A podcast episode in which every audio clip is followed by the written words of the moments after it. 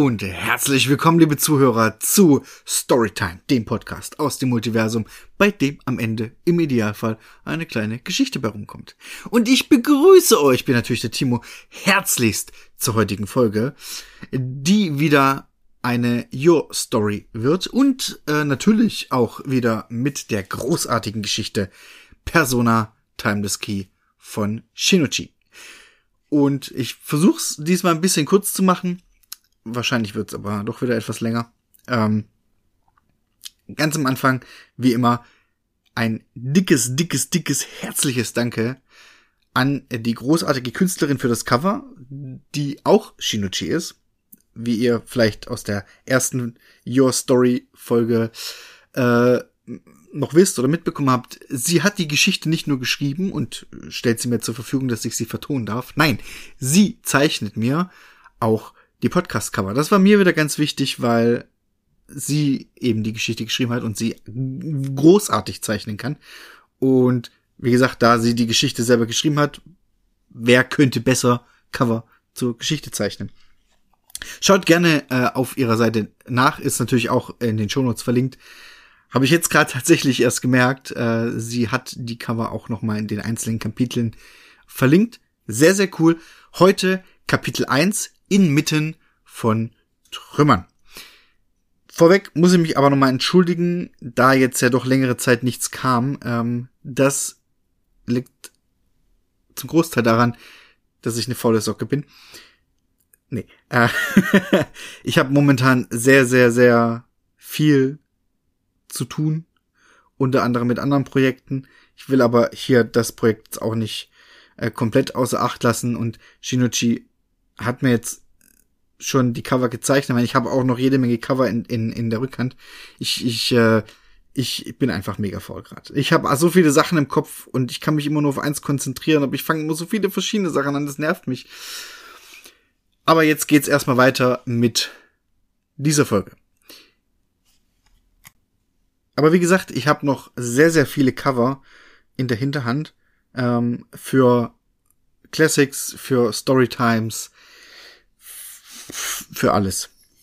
Ähm, ich arbeite auch gerade an an dem an dem äh, an der Follow-up Folge zur ersten Podcast Folge, aber schreiben ist ist gerade furchtbar. Ähm, als als nächstes habe ich in Planung wird's eine Folge geben von von der lieben Merinit, die mir eine Story quasi zur Verfügung gestellt hat. Das Cover auch schon fertig und ich habe die Geschichte noch nicht mal fertig und muss sie noch einsprechen.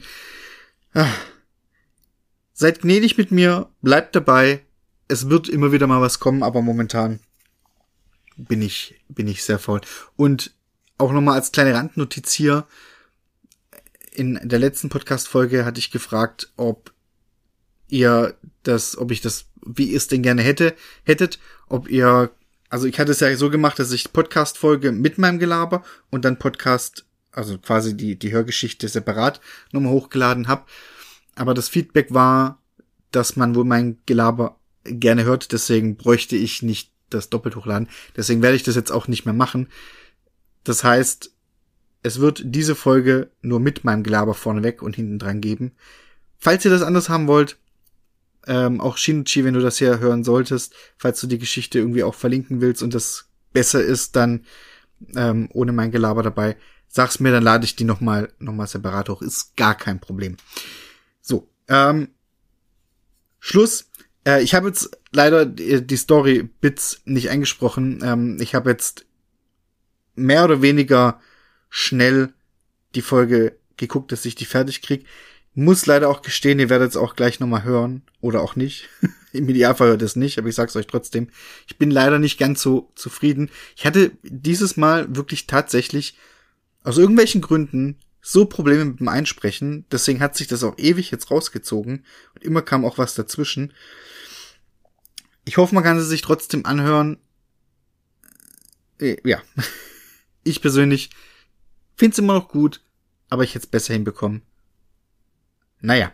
Ähm, deswegen habe ich mir jetzt auch die Story-Bits nicht eingesprochen, beziehungsweise ähm, Setup gibt's keins, äh, aber jetzt äh, Storytime und den Titel der Geschichte habe ich jetzt weggelassen. Deswegen mache ich das jetzt. Jetzt kommt Kapitel 1 der Geschichte Persona Time des Key inmitten von Trümmern. Wir gehen in die Storytime. Freitag, 3. April 2015, mittags. Völlig fertig von der langen Zugfahrt kamen die Geschwister endlich zu Hause an. Ich hab Hunger, war das erste, was Rin einfiel, als er das Haus betrat. Saito musste kurz überlegen. Tiefkühlpizza? Die Blauhaarige verzog das Gesicht und meckerte, ich war ein Jahr lang weg und kann dieses fettige Zeug echt nicht mehr sehen. Mit knurrendem Magen ging sie in die Küche, um in den Kühlschrank zu schielen, nur um ihn im selben Moment wieder schnaubend zu schließen. Wo ist Papa? Hat er sich wieder verbarrikadiert? fragte die Jüngere ungläubig ihren Bruder. Dieser grinste nur schief, um zu symbolisieren, dass seine Schwester goldrichtig lag. Rabenvater, nuschelte sie verärgert in ihren Bart, spazierte an ihrem Bruder vorbei und versuchte ihren Koffer in den ersten Stock in ihr Zimmer zu zerren. Die Treppe hinauf befand sich direkt rechts neben der Küche. Gegenüber des Treppenhauses erblickte man eine Tür. Es war nicht ganz zu erkennen, ob der Raum dahinter mehr eine Bibliothek oder ein Wohnzimmer war, denn überall standen Bücherregale mit den verschiedensten Fachbüchern, Romanen, Krimis und sogar Mangas. Außerdem befand sich in diesem Raum auch ein kleines Sofa und ein recht alter kleiner Fernseher. Ging man den Hausflur weiter geradeaus, an dem Zimmer vorbei, gelang man zur Haustür. Rin jedoch wollte nach oben und zerrte ihren störrischen Koffer mit einem aggressiven Knurren immer eine Stufe weiter. Der Blonde beäugte das Geschehen und stand demonstrativ im unteren Flur am Ende der Treppe. Kopfschüttelnd über ihre Sturheit schnaubte er schließlich einmal auf.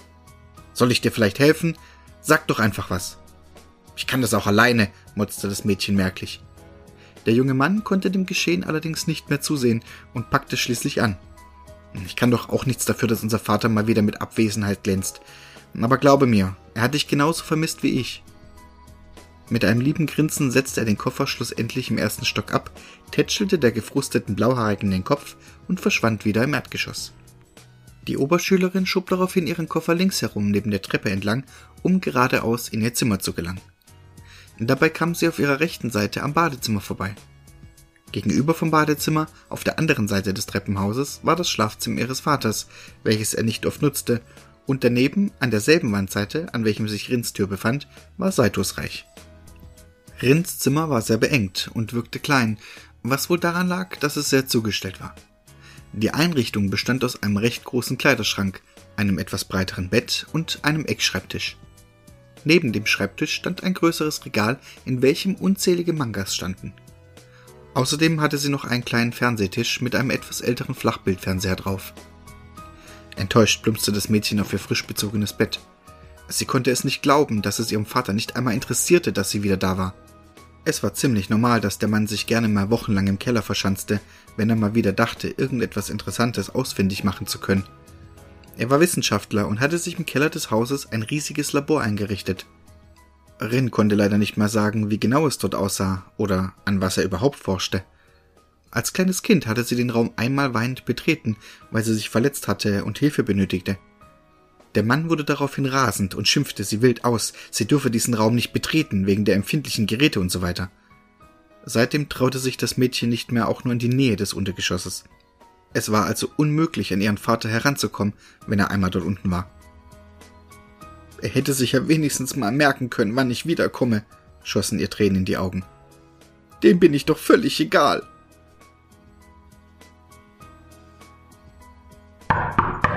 Rin, darf ich reinkommen? klopfte es nach einer kurzen Weile an die Tür und Saito trat herein.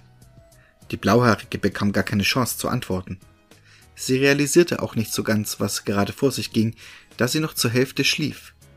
Scheinbar war sie beim Nachdenken weggenickt. Ich habe uns Reisomelett gemacht, wollte der Blonde seiner Schwester zum Essen in die Küche zitieren. Ihre blauen Augen begannen zu leuchten. Ehrlich? Mit Käse? Klar doch, einmal Rind Spezial, lachte der junge Mann. Seine Schwester war durch diese Information schneller in der Küche als der Schall. Wenn es ums Essen ging, dann war sie immer die Erste, die hier schrie. Ich hatte übrigens deine neue Schuluniform bestellt, schob sich Saito einen Löffel des Reisomelettes in den Mund. Du musst nur noch schnell zur Anprobe in den Laden, damit doch alles passt. Erst dann bekommen wir sie. Die von der Suzuki Akademie? erkannte man einen Schimmer Hoffnung in Rins Augen. Nein, die von der Aihara High School. Das mit der Elite-Akademie hast du dir doch leider selbst versaut, erklärte Saito. Ich hätte dieses Sportstipendium im Ausland niemals annehmen dürfen. Lieber hätte ich das von der Suzuki-Akademie annehmen sollen, murrte das Mädchen genervt. Der Bruder zuckte mit den Schultern. Tja, selbst schuld, wenn du die Schule vernachlässigst und so absackst, dass du dein Stipendium verlierst. Bin's mir doch noch auf die Nase, du Blödmann, verschränkte sie beleidigt ihre Arme. Ich hab trotzdem keine Lust auf diesen Aihara-Asiladen. Die Blauhaarige konnte es leider nicht verleugnen, dass sie in ihrem Auslandsjahr in Amerika wirklich Schwierigkeiten hatte, mit dem Unterrichtsstoff nachzukommen und gleichzeitig das tägliche harte Training zu absolvieren. Außerdem war sie sowieso nicht die hellste und es haperte allein schon an der englischen Sprache, welche Grundvoraussetzung war, um sich in diesem Land zu unterhalten. So im Nachhinein war sie sich schon gar nicht mehr im Klaren darüber, wieso sie sich überhaupt entschlossen hatte, ins Ausland zu gehen. Gezwungenermaßen machte sie sich am späten Nachmittag auf den Weg in die Innenstadt zum Schneider, bei welchem ihre Uniform schon zur Anprobe wartete. Auf dem Weg dorthin breitete sich in ihr ein mulmiges Gefühl aus. Sie war zwar nur ein Jahr weg, doch fühlte sie sich hier in Aihara sehr fremd. Es kam ihr vor, als hätte sich die Stadt grundlegend verändert. Allerdings konnte sie hier in ihrer Heimat nichts erkennen, was anders war. Einzig das mulmige Gefühl machte sich in ihr breit. Als sie schließlich endlich beim Schneider ankam, hatte sie leider das Pech, dass die Uniform nicht passte und viel zu groß war. Wie ein Sack hing sie an ihr herunter. Scheinbar hatte sie in den letzten Monaten durch den ganzen Stress etwas abgenommen. Das war ja gar nicht aufgefallen. Mit der Bitte, am morgigen Samstag nochmal wiederzukommen, verabschiedete sich das Mädchen und ging die Tür hinaus. Dabei bemerkte sie gar nicht, wohin sie trat. Mit einem dumpfen Knallen fiel die Tür hinter ihr ins Schloss und Ren stand sprachlos und wie erstarrt da. Was, was ist denn hier passiert? Wo zum Teufel bin ich? Erst jetzt bemerkte das Mädchen den bodenlangen graubraunen Umhang, dessen Kapuze ihr der Wind vom Kopf wehte. Und wo kommt der denn her? Panisch drehte sie sich um, doch sie erblickte die Schneiderei, welche sich hinter ihr befinden sollte, nicht mehr. Sie war wie vom Erdboden verschluckt. Stattdessen stand die Blauhaarige inmitten eines unendlich großen Trümmerfeldes, welches weit und breit menschenleer war.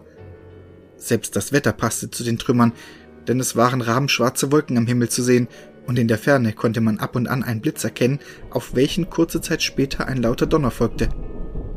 Abgesehen vom lauten Schimpfen des Himmels und dem zischenden Wind war es mucksmäuschenstill. Staub wirbelte umher, und es sah aus, als wollte es jede Sekunde regnen. Das ist doch ein schlechter Scherz, oder? zitterte das Mädchen und umschlang ihren Oberkörper mit ihren Armen. Was geht hier ab? Das ist ja noch gruseliger als der Traum mit dieser Wasserfolter und diesem creepy Inko mit seinen Tarotkarten. Ein erneuter, heftiger, kalter Windstoß ließ sie noch mehr erzittern und gleichzeitig loshusten, da ihr eine dicke Staubwolke mitten ins Gesicht gewirbelt wurde. Sie musste hier weg. Sie musste wieder aufwachen, damit der Traum sein Ende fand. Aber wie? Schützend zog sie sich daraufhin die Kapuze des Umhangs über den Kopf. Es ist nur ein Traum. Es ist nur ein Traum. Immer wieder wiederholte das Mädchen diese Worte und trat einen zittrigen Schritt vor den anderen. Was war hier nur passiert? Befand sie sich noch in Aihara? Und wenn nicht, was war das hier vorher? Etwa eine Stadt? So viele offene Fragen schwirrten in dem Kopf des Mädchens, doch konnte sie nicht eine aufklären. Während sie nach Antworten suchend voranschritt, begann es wie erwartend schließlich zu regnen. Es war ein heftiger Regen, durch welchen Rinn sofort triefte. Eilig suchte sie einen Unterschupf, irgendeine Trümmer, unter welcher sie sich verstecken konnte. Egal welche. Es dauerte nicht allzu lang, bis sie endlich einen kleinen Unterschlupf zwischen den Brocken fand und in diesen hineinkrabbelte. Völlig fertig mit der Welt plumpste sie auf ihren Hintern und sackte zusammen. Lass es endlich enden. Ich will aufwachen, flehte das Mädchen und verkniff sich schwermütig die Tränen. Nachdem sie plötzlich ein leises Wimmern vernehmen konnte, zuckte Rin schreckhaft zusammen und sah sich in ihrer Minihöhle um. Ach du Scheiße! riss sie ungläubig die Augen auf, als sie ein kleines Mädchen im dunkelsten Winkel erkannte. Schnell bewegte sich die Blauhaarige auf die Kleine zu. Geht es dir gut? Was ist denn passiert? Wo sind deine Eltern? Wie heißt du denn? Ohne Pause redete sie auf das Mädchen ein, Zu ihrem Erstaunen sah die Kleine relativ unversehrt und gesund aus. Sie hatte dunkelblondes, langes Haar, welches ein wenig bräunlich wirkte. Einen kleinen Teil der Haare hatte sie zu zwei kleinen Zöpfen rechts und links gebunden. Die restlichen Haare hingen offen herunter. Die Augen der Blonden konnte Rin nicht erkennen, da sie die ganze Zeit damit beschäftigt war, sich die Tränen wegzuwischen. Sie trug ein helles Kleid, welches zu Rins Erstaunen sehr sauber und unversehrt war. Erst jetzt fiel der Blauhaarigen auf, dass auf dem Schoß der Weinenden ein Vogel lag. Er war blauschwarz und schien entweder zu schlafen oder er war. Rin schluckte. Hey, nicht weinen, versuchte sie die Kleine sanft zu beruhigen. Ein klein wenig half es, denn sie begann nun endlich mit zittriger Stimme etwas zu sagen. Oh, Onisan, er hat gesagt, dass du kommst. Verwirrt legte die Angesprochene den Kopf schief und verstand nicht recht. Wer? Woher will er das wissen? Während die Blonde sich mit der rechten Hand weiterhin das tränende Auge rieb, streckte sie die linke Faust in Rins Richtung. Hier, er hat gesagt, dass du es holen kommst. Immer noch nichts ahnt, musterte Rin ihr gegenüber und hielt zögerlich ihre Hand unter die Faust der Kleinen. Daraufhin ließ sie einen blauen tropfenförmigen Edelstein, welcher an einer Kette hing, los. Er purzelte in die Hand der Blauhaarigen. Okay, musterte diese das Ding. Und was soll ich damit? Weiter kam sie nicht, denn plötzlich bewegte sich einer der Trümmer über den beiden Mädchen. Die ältere konnte gerade noch so die Blonde packen und mit ihr aus der provisorischen Höhle flüchten. Im selben Moment fielen die massiven Gesteinsbrocken zusammen und die kleine Lücke war geschlossen. Schnell steckte sie den blauen Stein in ihre Hosentasche. Mit dem Mädchen im Arm und dem leblos wirkenden Vogel rannte Rin nun durch den strömenden Regen. Keine Sorge, ich werde einen neuen Unterschlupf finden. Dir wird nichts passieren. Ihren Worten schenkte sie selbst kaum Glauben, doch konnte sie das dem kleinen Mädchen nicht offenbaren. Nach einer Weile entdeckte sie eine Tür, welche in ein Haus führte. Naja, es war weniger ein Haus, mehr ein Haufen Gesteinsbrocken, unter welchem offenbar ein Erdgeschoss erhalten geblieben war. Ohne nachzudenken drehte Rin den steckenden Schlüssel in der Tür herum und setzte einen Fuß in den dunklen Raum. Plötzlich wurde sie in ein grelles Licht gehüllt, welches sie taumeln und zu Boden stolpern ließ. Das Mädchen in ihren Armen begann sich langsam aufzulösen und verschwand vollends. Allein der merkwürdige Vogel blieb übrig. Dieser strahlte nun auch ein grelles Licht aus, und Rin musste sich die Hände vor die Augen halten, um nicht zu erblinden. Kaum eine Sekunde später spürte sie etwas Schweres auf sie fallen und vernahm im gleichen Moment viele Menschenstimmen. Sofort riss das Mädchen die Augen auf und entdeckte die Fußgängerzone und die Schneiderei, in welcher sie vor kurzem noch war. Ein dicker Felsbrocken fiel ihr vom Herzen, und erleichtert atmete sie auf. Der fürchterliche Tagtraum war endlich zu Ende, und diesen merkwürdigen Umhang war sie auch wieder los. Es dauerte kurz, bis Rin endlich realisierte, dass quer über ihrem Schoß ein kleiner Junge lag. Er schien bewusstlos zu sein. Ach du Kacke! zuckte die Blauhaarige zusammen. Wo kommst du denn her?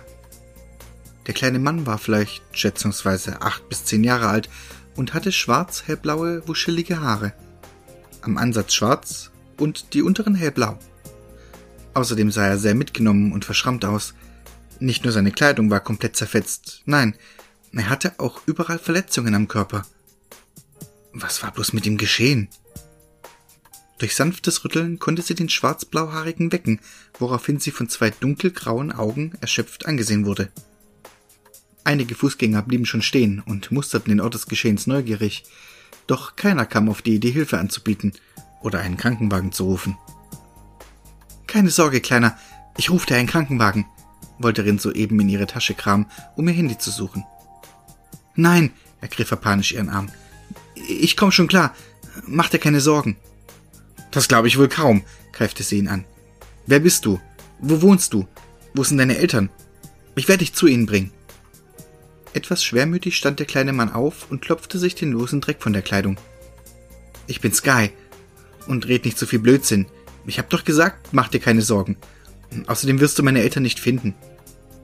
Leicht lachte er, ehe er sich in Bewegung setzen wollte, um zu gehen. Hey, warte! sprang das Mädchen auf und wollte ihm hinterher. Lass mich dir doch helfen, Sky-Kun. Glaubst du echt, dass ich mich so leicht abwimmeln lasse? Ja, das glaube ich, kam es trocken zurück. Und jetzt lass mich zufrieden. Ich muss dringend jemanden finden. Leicht tumpelnd verschwand der kleine Junge in der Menschenmasse und Rin schaute ihm wie angewurzelt hinterher. Sky. Hm. Komisches Kind, kratzte sich Rin am Kopf. Dafür, dass er so klein ist, benimmt er sich ganz schön erwachsen. Und stur. Ich kapier gar nicht, wie er sich mit diesen Verletzungen überhaupt noch bewegen kann. So ein Idiot. Soll er doch machen, was er will. Beleidigt verschränkte sie ihre Arme vor der Brust, während sie noch an ihren Traum denken musste. Erst jetzt fiel ihr auf, dass sie von oben bis unten klitschnass war. Etwa durch den heftigen Regen? Was? War das vielleicht doch kein Traum? Unmö stockte sie und geriet plötzlich komplett in Panik. Hä? Wohin sind. Wieso? Rin schaffte es nicht, einen Satz zu Ende zu bringen, als sie völlig hysterisch ihren Brustbereich abtastete.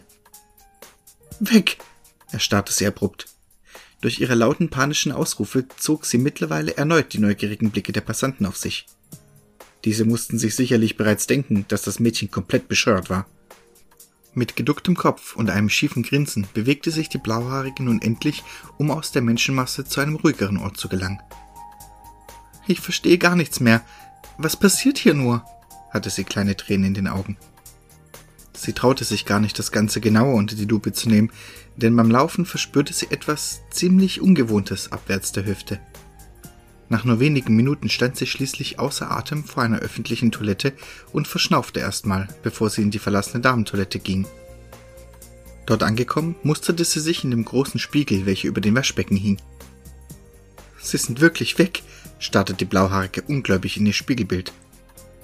Wieder fasste sie sich mit beiden Händen an ihre flache Brust und wusste nicht recht, was sie denken sollte. Oh Gott, riss sie plötzlich die Augen auf und griff schlagartig mit beiden Händen nach ihren mittelblauen durchnässten Haaren, welche mittlerweile nur noch schulterlang waren. Doch ihre Sorge um ihre nun kurze Frisur hielt nur kurz an, denn schnell stützte sie sich mit beiden Händen am Waschbecken ab und hielt ihr Gesicht sehr nahe an den Spiegel. Ein gelbes Augenpaar schaute sie nun an. Verdammt, was ist mit meinen Augen passiert? Wie ist es überhaupt möglich, solche stechenden gelben Augen zu haben? Kurz musterte sie diese noch, ehe sie wieder vom Spiegel abließ und besorgt reinschaute. Ich verstehe nicht, was hier gerade passiert. Wer bin ich? Wann habe ich mir die Haare abgeschnitten? Wo sind meine blauen Augen hin? Und was zum Teufel ist da an meiner Hose? Mit einer Mischung aus Angst und Wut schloss Rin sich mit knallender Tür in eine der Toilettenkabinen ein und zog sich blitzartig die Hose herunter. Plötzlich vernahm man nur noch ein grelles, ohrenbetäubendes Schreien, welches selbst die Vögel in den Baumkronen verjagte. Sekunden später stiefelte Rin mit purpurrotem Kopf aus der öffentlichen Einrichtung. Mit großen, schnellen Schritten und gesenktem Blick lief sie schweigsam davon. Was hast du denn schon wieder angestellt? Du solltest doch nur deine Uniform anprobieren gehen, beäugte Saito seine triefnasse Schwester, welche soeben den Hausflur betreten hatte. Die war zu groß. Es hat geregnet und gewittert, kam es ernst aus der Blauhaarigen. Der Bruder musterte sie mit schiefliegendem Kopf, da draußen die Sonne schien und kein Tropfen vom Himmel fiel in den letzten Stunden. Ich glaube, der Jetlag kommt gerade bei dir durch. Husch, husch in die warme Badewanne, bevor du dich erkältest. Wer bin ich? fragte Rin mit todernster Miene, was ihren Bruder ein wenig erschreckte, jedoch hauptsächlich verwirrte. Was? Wer sollst du denn sein? Du bist Rin, meine Schwester, verstand der Blonde die Frage nicht. Nein, trat sie näher an ihn heran. Du musst wohl blind sein. Meine Haare sind plötzlich ab, meine Augen sind krass gelb geworden, meine Brüste sind weg und außerdem ist da. Also. Mit knallroten Wangen sah sie verlegen zur Seite und hielt sich beide Hände vor den Schritt. Irritiert musterte der junge Mann das Mädchen, ehe er es endlich bemerkte. Es stimmte tatsächlich etwas nicht, und er versuchte den Rest des abgebrochenen Satzes der Blauhaarigen zu erörtern. Was? Außerdem ist da was. Ich. Also. Verlegen und knallrot blickte sie vorsichtig zum Blonden hinauf.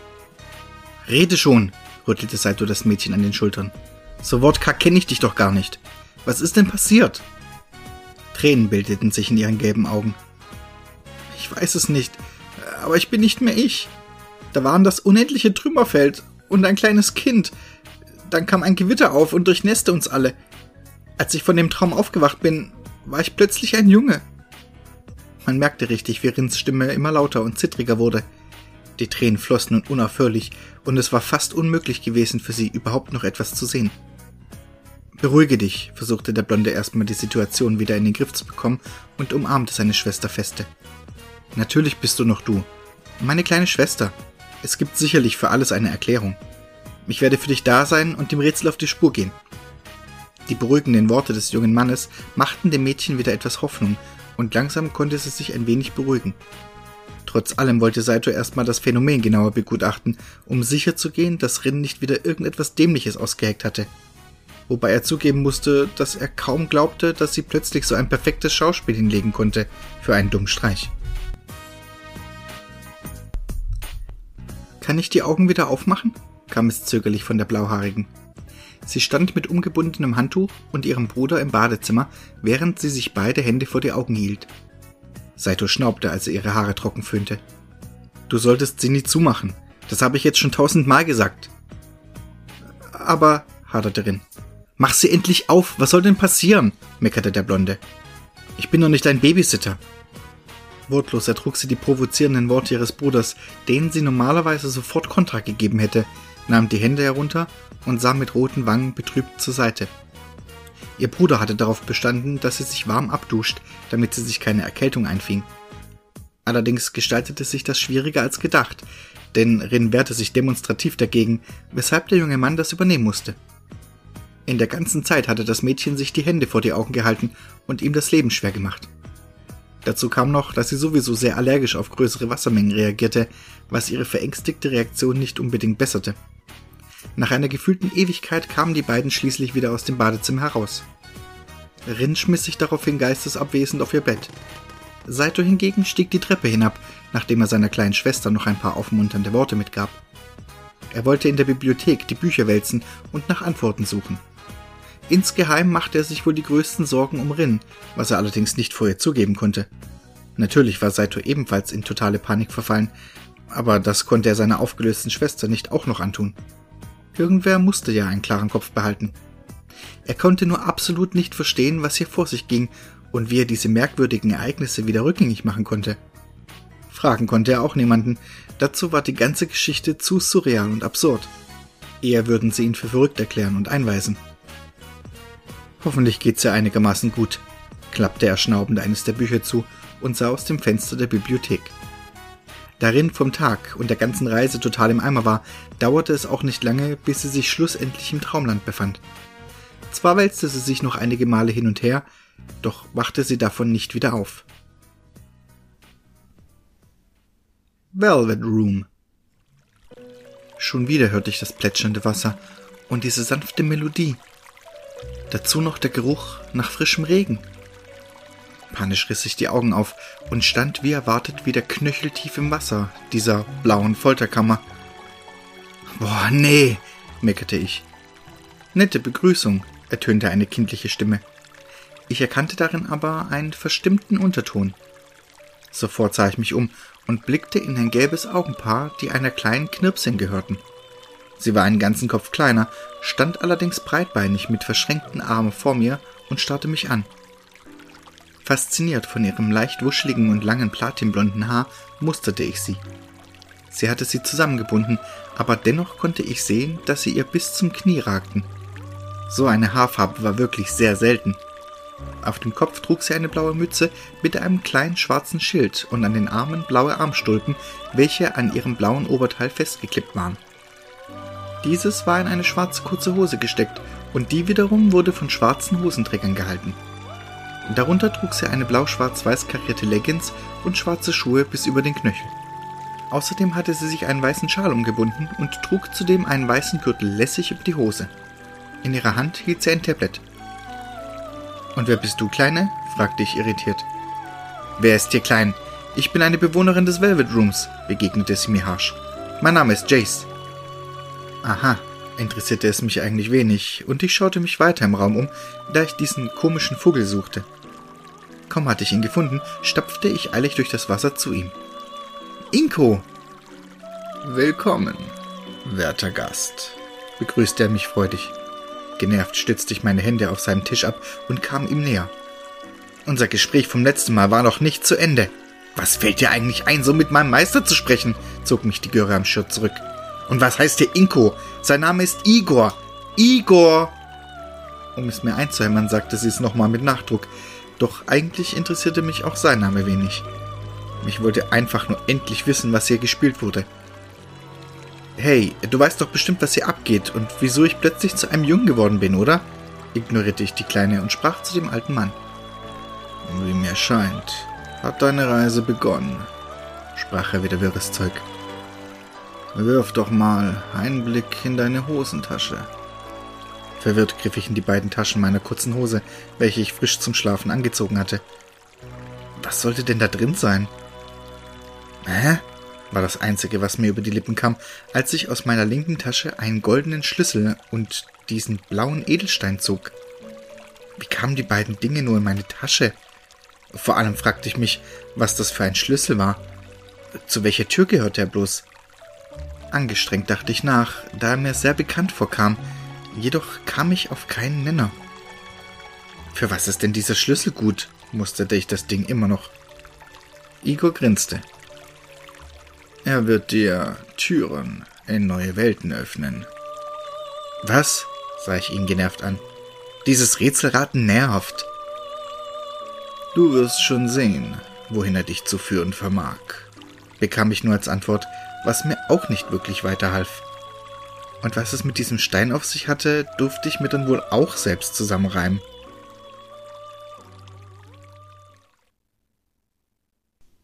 Und da bin ich auch schon wieder zurück. Ich hoffe, euch hat's gefallen. Ich finde das Kapitel sehr cool, weil es sehr viele Fragen aufwirft. Was ist mit Rim passiert? Wer sind die ganzen, das Mädchen in der, aus der anderen Welt, der Bub? Äh, warum ist Rin jetzt ein Junge? Wir werden es erfahren in der nächsten Folge in Kapitel 2 von Persona Timeless Key. Und damit verabschiede ich mich euch. Ich. Damit verabschiede ich mich bei euch. Gott, ist das schlimm. Komm, mach Abspann. Wir hören uns in der nächsten Folge. Bleibt dran.